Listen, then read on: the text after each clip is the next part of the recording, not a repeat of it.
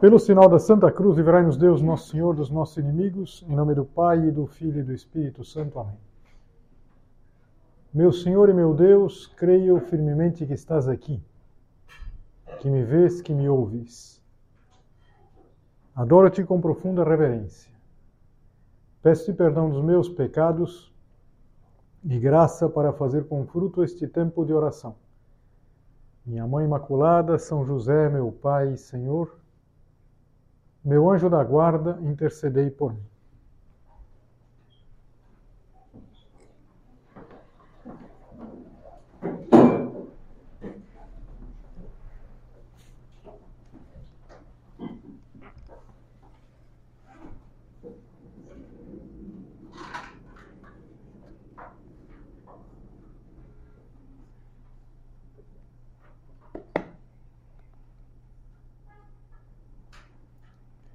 Eu gostaria de começar a nossa meditação com uma historinha na que nós já meditamos outras vezes, inclusive não faz muito, num recolhimento neste ano.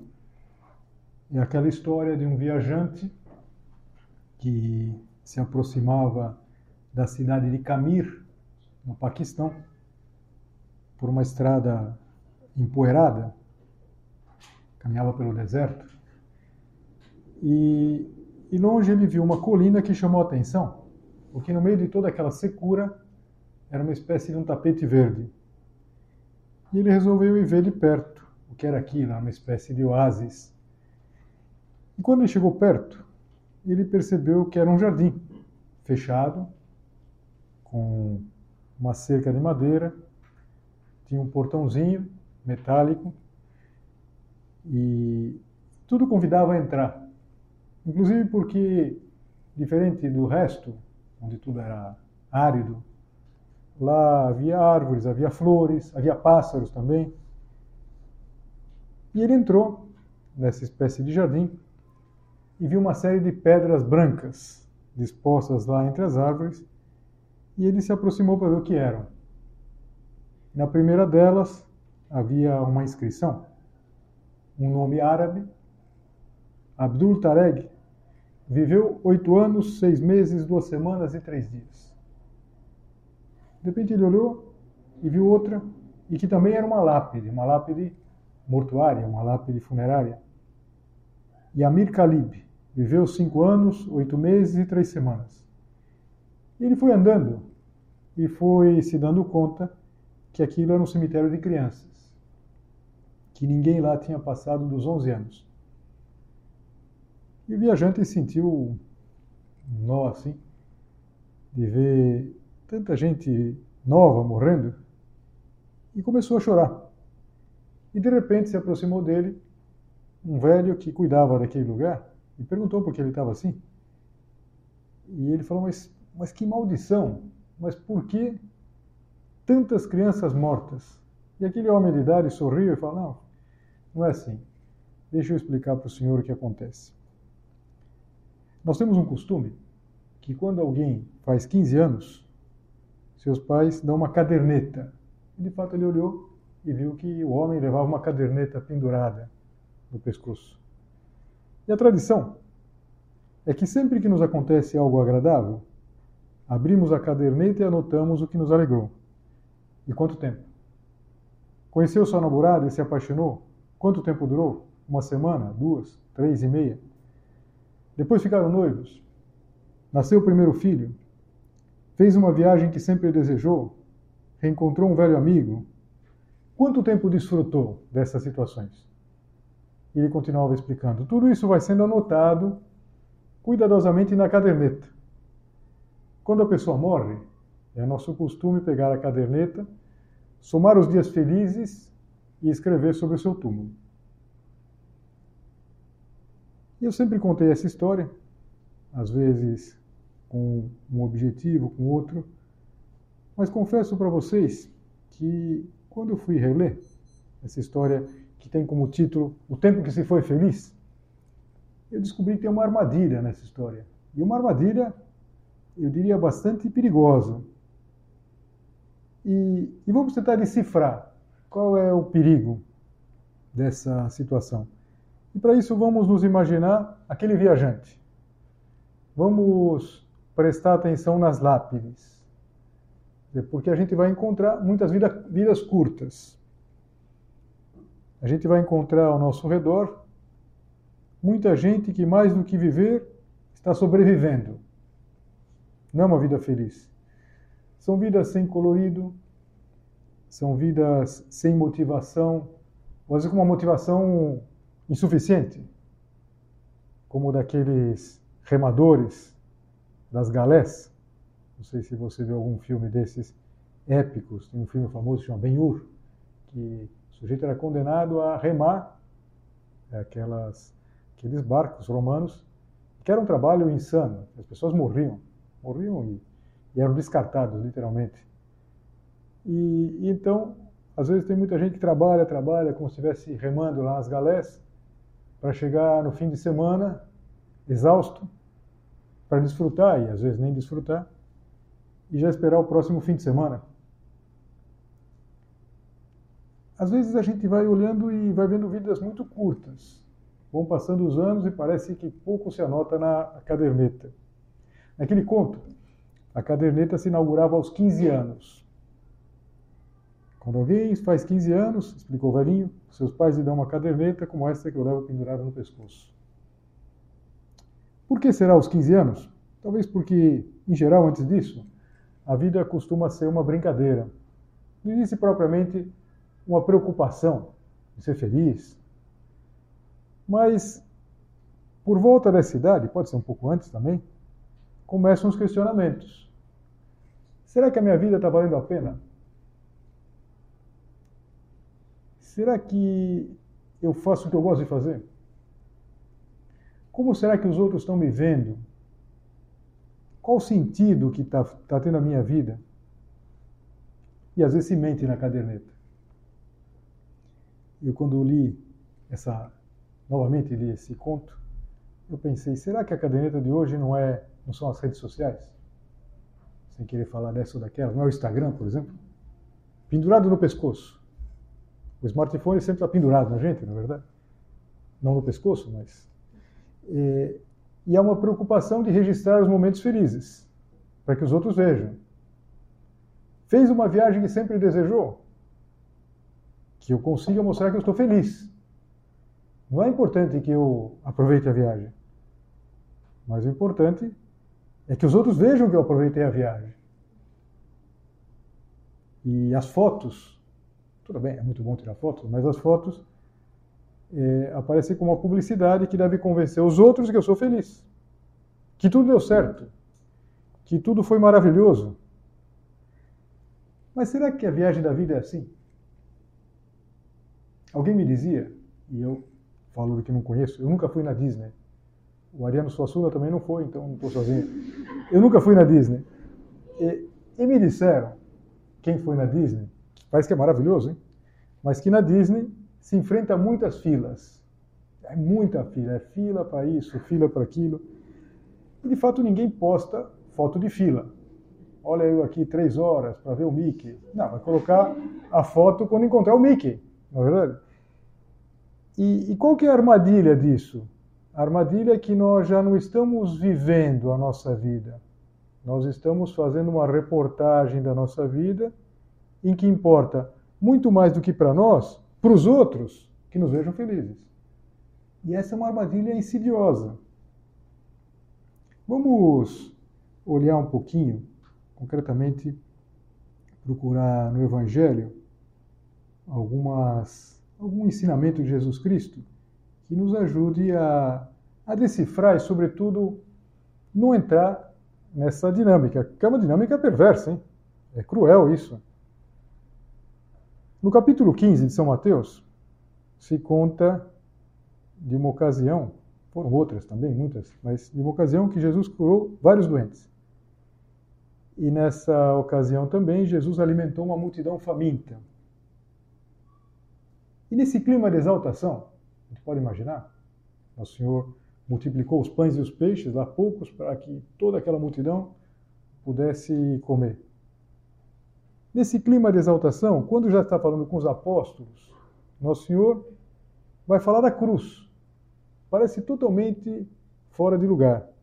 Se alguém quer me seguir, renuncie a si mesmo, tome a sua cruz e me siga. Se a gente repara bem, Jesus queria prevenir é, em relação a essa armadilha da caderneta, armadilha do Instagram ou da, do que for. Como se a vida ela só valesse nos momentos felizes, nos momentos de maravilha.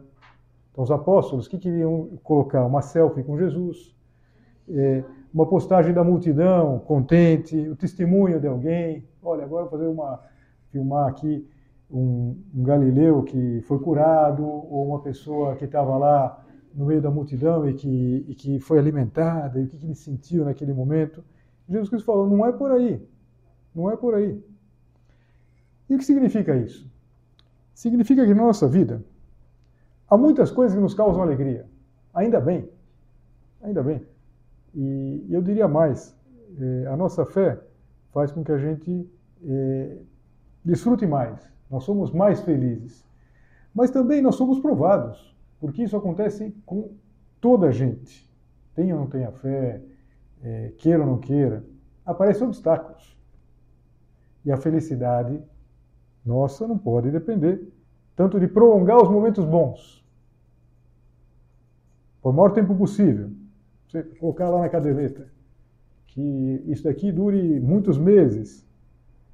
Não, a, a felicidade não é, não está aí, mas está na capacidade de dar sentido a todos os momentos, aos bons, claro, e nos momentos bons nós agradecemos a Deus, como a gente pode agradecer, não sei, quando a gente vê uma paisagem bonita, quando a gente faz um passeio, mas também nos momentos complicados, quando parece que nada corre como a gente esperava, como a gente queria. Não é difícil, ou não é tão difícil, encontrar a felicidade nos momentos felizes, gratos. Mas como dar sentido a, aos momentos complicados?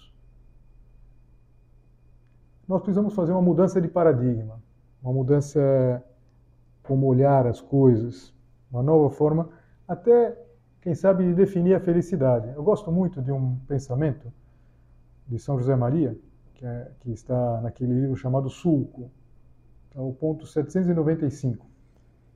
Ele diz assim: O que é preciso para alcançar a felicidade não é uma vida cômoda, mas um coração enamorado, um coração apaixonado. O que nós precisamos não é tanto de coisas boas, coisas prazenteiras, não. Essas virão umas e outras não virão. E nós temos que vencer a armadilha da caderneta.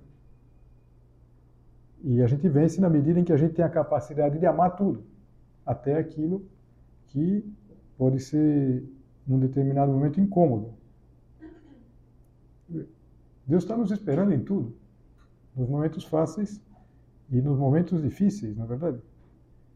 Eu vi contar que uma vez um português veio ao Brasil, e não é uma piada de português, não tem nada, não teria sentido mas o português veio no Brasil e ele, e ele ficou impressionado com, com a alegria do brasileiro, porque ele viu um sujeito empurrando um carrinho de sorvete, carrinho amarelo, e gritando: Que bom, que bom, que bom! que bom, a marca de sorvete. Então, não é que a gente vai andar por aí dizendo que bom, que bom, mas a gente pode amar aquilo que nem sempre é tão agradável. Por exemplo, o chamado minuto heróico. Aquele momento de dizer que sim a Deus, o primeiro, a primeira luta do dia. É claro que custa para todos nós. Custou hoje para todos nós aqui, sem exceção. Vai custar amanhã para todos nós aqui, sem exceção. Na hora que tocar o despertador, e a gente pode amar esse momento, que não significa dizer que bom, que bom, que bom. Se a gente começar a acordar dizendo que bom, que bom, vamos pensar que a gente está um pouco doida. Mas a gente pode entender que é um ato de amor. Eu me lembro de uma pessoa que gostava de colocar nesse momento uma passagem do Evangelho, que é aquela parábola de dois filhos, que tem um comportamento diferente, mas não é o que vem ao caso, mas que os dois filhos o pai, logo no começo do dia, diz assim: Meu filho, vai trabalhar hoje na vinha. Então, essa pessoa gostava de pensar que na hora que toca o, o celular, ou que nos acorda, é, é como se Deus Nosso Senhor está dizendo assim: Meu filho, vem trabalhar hoje na vinha. Vamos lá, conto com você. Então, não é cômodo, mas a gente pode fazer isso apaixonado. Na hora de assistir uma aula mais difícil, menos empolgante, Deus me espera aqui. Deus me espera nessa aula, dessa matéria que eu não gosto. Mas eu sei que Ele me espera. Me espera no estudo, me espera na hora que eu tenho vontade de fechar a cara e sorrio. Tem uma, um ensinamento de São José Maria que depois se materializa em todos os oratórios dos centros do Opus Dei, que está aí na parte de trás do oratório, que é essa cruz de madeira. Essa cruz de madeira sem um crucificado. É só a cruz. Uma cruz pintada de preto, é uma cruz que não brilha, inclusive é, em geral uma tinta é, fosca. E, e, São José Maria dizia com muita simplicidade que essa cruz está esperando um crucificado. Esse crucificado temos que ser nós. E como ela é tão pequenininha, a gente pensa que a nossa cruz é muito pequena também. A cruz que Deus espera que nós carreguemos não é uma cruz espetacular. E a gente pode amar carregando uma cruz pequena. A gente poderia pensar uma cruz proporcionada às nossas forças. Tem um ponto do livro, um outro livro de pensamentos de São José Maria, que é o Caminho, o ponto 277, que ele diz assim: Perguntas-me, por que essa cruz de madeira? Acho que vários de nós, me lembro quando eu fui a primeira vez no centro do Opus por que essa cruz de madeira? E copio de uma carta. São José Maria tinha recebido uma carta e ele transformou esse diálogo numa um ponto do livro. Ao levantar a vista do microscópio, o olhar vai tropeçar na cruz negra e vazia. Esta cruz sem crucificado é um símbolo. Tem um sentido que os outros não entenderão. E aquele que cansado estava a ponto de abandonar a tarefa, aproxima de novo os olhos do ocular e continua trabalhando, porque a cruz solitária está pedindo os ombros que carreguem com ela. Esse ponto tem uma história. Aliás, todos os pontos de caminho, eles têm muita pegada, porque são realidade viva. E o protagonista é um dos primeiros é, a seguir São José Maria, era é, médico, trabalhava no laboratório, e, e quando estava tendo a Guerra Civil da Espanha, aquela guerra que vai de 36 a 39, concretamente isso aconteceu em 38, ele escreveu desde o fronte de guerra, onde ele estava trabalhando, militar, mas nesse trabalho de, de, de laboratório. E eu confesso que Sempre que eu vi esse ponto, ou pelo menos da primeira vez, talvez não, mas depois que eu prestei atenção, eu falei, como que ele estava olhando por microscópio e olhando para a cruz? Será que ele estava com o microscópio dentro de uma capela, alguma coisa assim, na verdade? E, e eu li uma explicação que achei interessante. Parece que tinham visto no centro da obra essa cruz e tinha se colocado meio de moda em outros lugares. E se colocava como memória dos que faleciam, estavam falecendo, morrendo na guerra civil.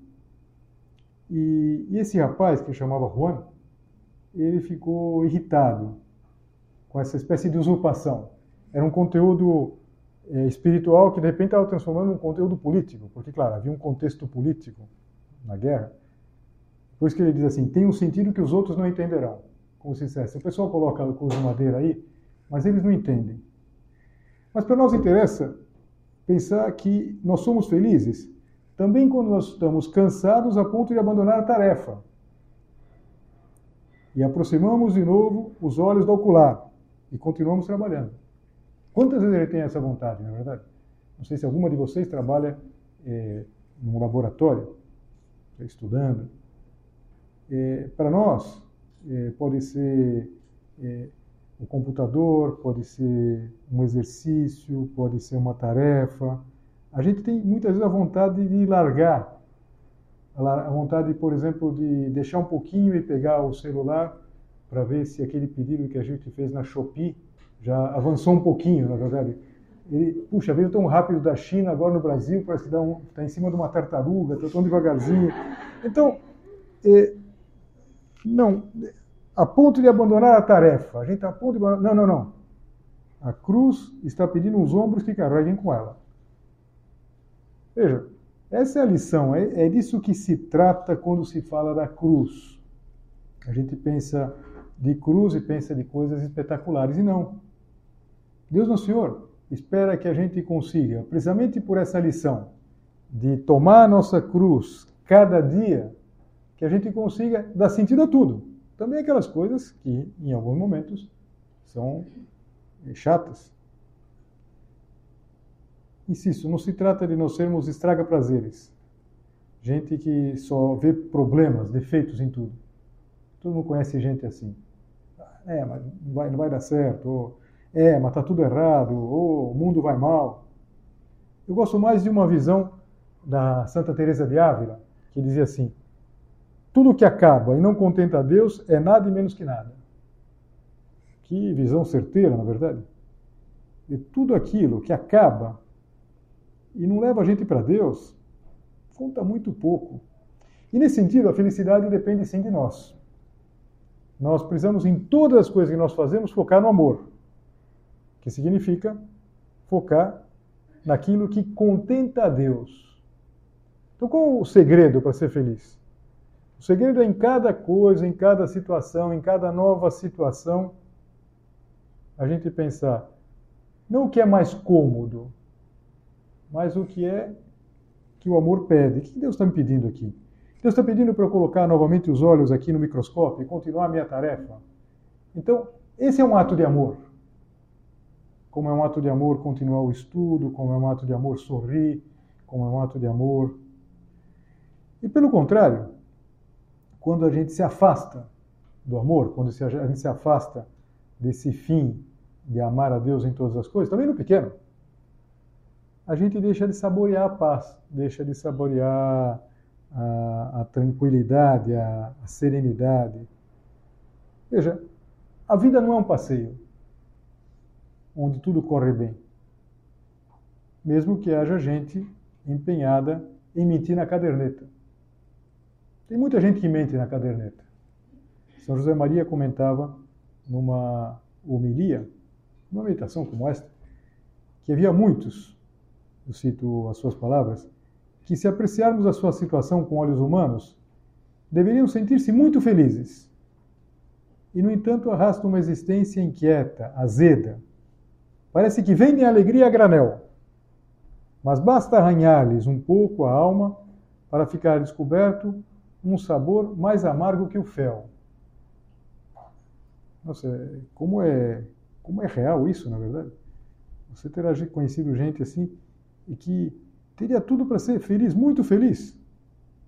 E não me refiro só, não sei, a pessoas espetaculares, pessoas, sei lá, que são famosas, que têm milhões de seguidores, pessoas que, sei lá, que são muito ricas e que é, não, digo, digo, pessoas que têm tudo para ser felizes. Será que nós não somos alguns desses que poderíamos ser felizes? Que a gente poderia vender alegria a granel, ou seja, é, grande quantidade. Mas a gente até pode dar uma aparência de que é assim. Mas se raspa um pouquinho, já se vê que não. Por quê? Porque o que é preciso para ter uma vida feliz não é a comodidade. Não é uma vida fácil. Não é difícil ter uma vida fácil. Parece um jogo de palavras. Basta a gente fugir de tudo, na verdade. Tem uma coisa, a gente foge para lá. E tem uma coisa para cá, a gente foge para lá. A mãe da gente fala que, olha, eu vou precisar de você para me ajudar alguma coisa em casa, foge para a faculdade. A faculdade está ruim, foge para casa. A gente pode fugir. A gente sempre pode. Agora, será que isso vai dar felicidade? A gente sabe que não. E sem sermos assim, a gente percebe na nossa vida que não. Quem se empenha num projeto de felicidade, que é vida cômoda, vai viver no máximo 11 anos, 10 anos. Que é a história lá, é a história do, do, do, do cemitério lá que eu comecei a contar. Já contei essa história tantas vezes e tomei um susto quando eu li de novo. Falei, caramba, estava contando essa história, meu Deus, essa história tem uma armadilha. Não pode, não vou contar mais essa história. Então, se eu contar, vou falar, tem armadilha. Tem uma armadilha. E a gente cai nessa armadilha. É preciso encontrar sentido de amor em todas as coisas da nossa vida. Quem encontra o sentido do amor tem uma vida não só de muitos anos, tem uma vida eterna. E é feliz nesta vida e depois eternamente na outra. Esse é o grande segredo. E quando a gente é, olha, sempre a gente quer encontrar é, algum exemplo. Não importa que uma ideia seja maravilhosa se não tiver ninguém que consiga viver aquela ideia. E aqui nós temos o exemplo maravilhoso da Virgem Maria, Nossa Senhora. Por quê? Nossa Senhora teve uma vida tudo menos fácil. Nossa Senhora também não teve uma vida espetacular. Se a gente pensasse em termos de hoje, quantos seguidores teria Nossa Senhora? Poucos, na verdade. Não é que tivesse milhões de curtidas, mas ela já dizia naquela época: me chamarão bem-aventurada todas as gerações. Isso, não só a sua, a seguinte, as próximas, chegando até nós e até o fim dos tempos, me chamarão bem-aventurada. Essa palavra é muito interessante porque bem-aventurado significa feliz. Santidade é felicidade. Estar perto de Deus é felicidade. Quer dizer, não houve ninguém tão feliz como Nossa Senhora. Principalmente porque ela sabia amar muito. Alguns autores espirituais, quando vão tratar desse tema, eles dizem que o amor de Nossa Senhora era tanto que ela dava mais glória a Deus, ela amava mais a Deus. Por exemplo, quando ela ia até a fonte do povoado para pegar lá o, a água para aquele dia, do que os mártires quando davam a vida. A gente sabe que, que coisa maravilhosa quando a gente pensa nos mártires. Anteontem, no dia 14, nós eh, eh, celebramos um mártir relativamente recente, um mártir da Segunda Guerra Mundial, São Maximiliano Kolbe, que eh, morreu num campo de concentração e morreu exatamente no lugar de um pai de família. Ele se trocou. Aquele homem estava desesperado porque tinha filhos e, e sabia que ia para a morte. Então, o São Maximiliano Kolbe se apresentou e falou: Eu vou no lugar dele. E foi. E morreu, uma morte dolorosíssima, porque eles ficavam numa, num lugar sem água e sem comida. As pessoas iam ficando doidas de, de fome, de sede. E... Agora, Nossa Senhora dava mais glória a Deus do que os mártires. Tantos martírios, na verdade. Alguns morreram crucificados, como São Pedro, decapitados, como São Paulo. Nossa Senhora dava mais glória a Deus nas coisas pequenininhas. É muito pouco provável que a gente morra mártir. Mas a gente vai ter que ir até a fonte do povoado? Não, também é muito pouco provável, mas tarefas cotidianas, tarefas, a gente poderia dizer, entre aspas, rotineiras, tantas. Aliás, todos nós temos as nossas. Fazer as coisas, é, não deixar para depois, fazer no momento correto, sermos pontuais. E Deus nos espera aí. Aí está a felicidade. E esse é o segredo, que não é segredo, porque um segredo é alguma coisa que às vezes não, não se quer que os outros conheçam. Nós podemos e devemos conhecer isso muito bem. Depende de nós. Não depende de nós ter uma vida fácil, mas depende de nós e está muito ao nosso alcance ter uma vida feliz.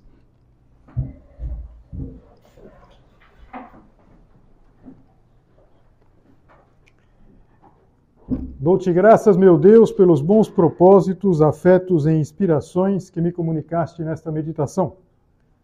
Peço-te ajuda para os pôr em prática. Minha Mãe Imaculada, São José, meu Pai e Senhor, meu anjo da guarda, intercedei por mim.